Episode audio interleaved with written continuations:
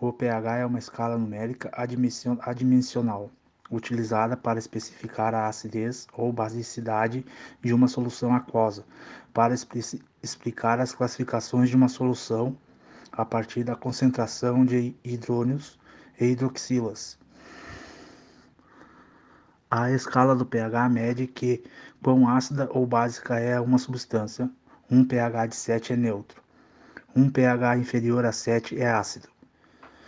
Um pH, um pH maior que 7 é básico.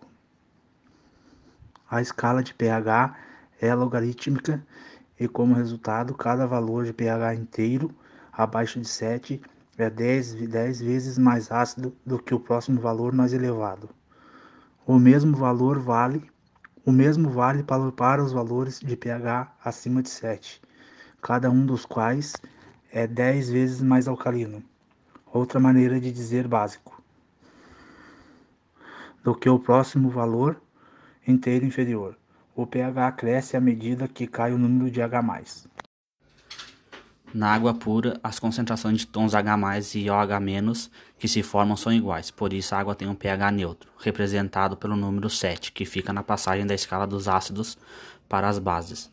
O processo de filtragem é fator predominante na hora de conseguir a água ideal para a saúde, pois a qualidade da água é completamente diferente entre os processos. A filtragem com velas de cerâmica, prata coloidal, carvão ativada, destilação, osmo osmose reversa e purificação deixam água pura.